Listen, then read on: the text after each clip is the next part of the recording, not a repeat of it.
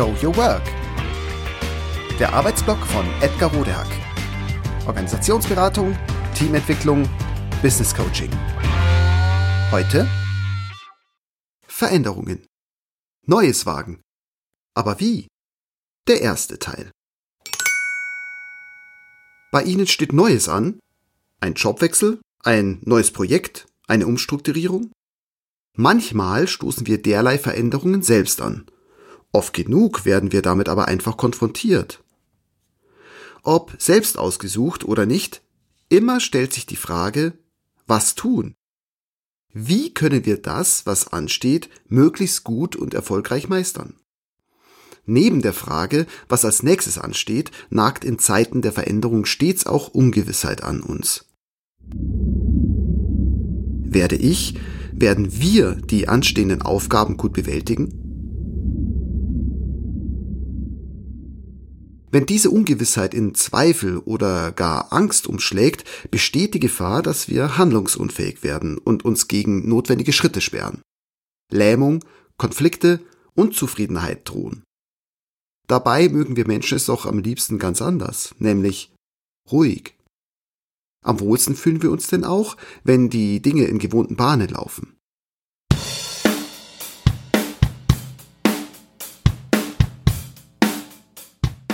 Und doch kommt es immer anders. Mal sind es Kundenwünsche, mal Innovationen des Wettbewerbs, auf die es zu reagieren gilt. Ausgerechnet unser bester Mann verlässt das Team oder der umtriebige und visionäre Geschäftsführer fordert zu einer unglücklichen Zeit den Test einer neuen Verfahrenstechnik. Nicht zuletzt wollen auch unsere eigenen Wünsche umgesetzt werden. Wir wollen den nächsten Karriereschritt machen oder wir verlieben uns Hals über Kopf in einer anderen Stadt.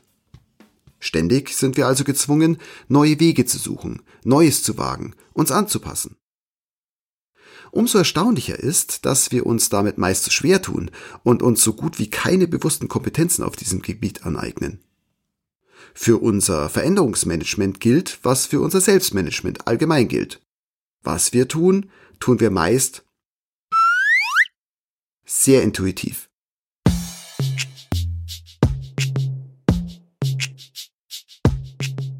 Allein auf Intuition zu vertrauen birgt allerdings hohe Risiken. Besonders dort, wo mehrere Menschen beteiligt und betroffen sind. Denn intuitive Entscheidungen beruhen auf individuellen Erfahrungen und sind insofern beliebig. Der Erfolg wird dadurch weitestgehend dem Zufall überlassen. Vor allem der organisatorische Erfolg. Spielertypen mag das den Kick geben, alle anderen mögen es aber vielleicht doch planvoller.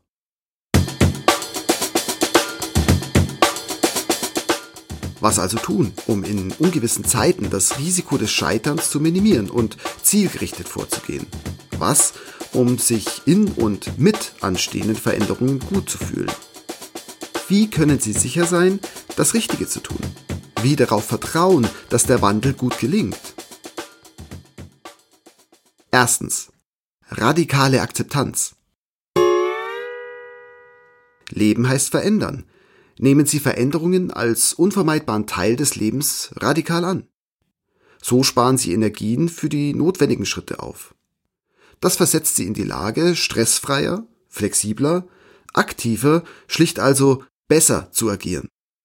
Außerdem vermeiden sie von vornherein eine passive Opferhaltung und nehmen eine aktive, selbstwirksame Rolle ein. Sie suchen so eher zielorientiert nach Lösungen, statt sich auf Probleme zu fokussieren. Außerdem schätzen sie ihre Möglichkeiten realistischer ein und nutzen sie dann in ihrem Sinne. Zweitens. Lernen Sie die Struktur von Veränderungen kennen. Wissen, wie Veränderungen allgemein ablaufen und wo im Ablauf sie gerade stehen, gibt Ihnen erst die Möglichkeit, den Prozess zu steuern. So erlangen Sie den maximalen Grad an Sicherheit, was ein gutes Gefühl ist. Wie vollzieht sich also ein Wandel?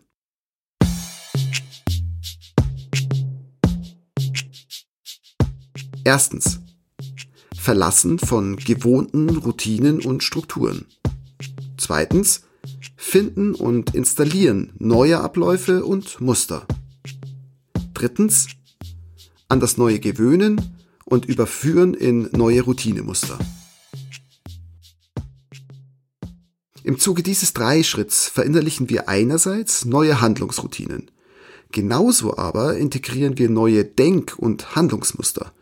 Wir eröffnen uns neue Perspektiven und erweitern unsere Horizonte.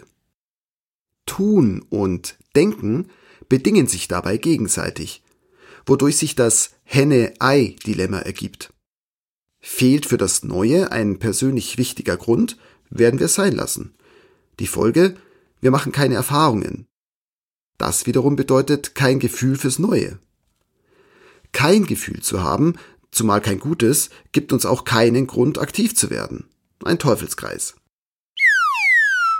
Das erklärt, warum wir selbst, unser Team, unsere Firma nicht längst schon den notwendigen Schritt machen.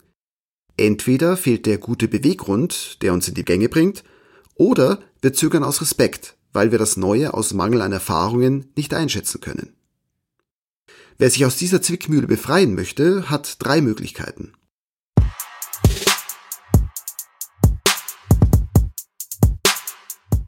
Erstens, einfach anfangen, Erfahrungen sammeln, aus den Fehlern lernen und das Tun immer wieder anpassen. Zweitens, für das Ziel der Veränderung gute, vor allem emotionale Gründe finden. Drittens, das Ziel so anpassen, dass Sie es nicht erwarten können, endlich loszulegen. Das alles ist natürlich kein Garant, dass der Wandel in Ihrem Sinne verläuft. Dafür gibt es nach wie vor zu viele Abhängigkeiten, die wir manchmal noch nicht einmal kennen, geschweige denn beeinflussen können. Aber mit diesen Schritten minimieren Sie Risiken, weil Sie damit beginnen, den Lauf der Dinge im Rahmen Ihrer Möglichkeiten zu beeinflussen. Nehmen Sie also die Dinge selbst in die Hand. Wagen Sie Neues.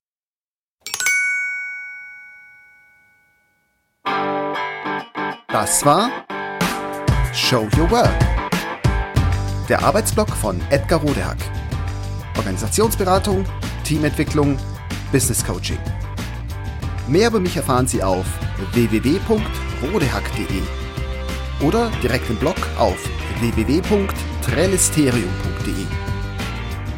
Wer mich kontaktieren möchte, kann das gerne tun unter info@rodehack.de oder auf LinkedIn.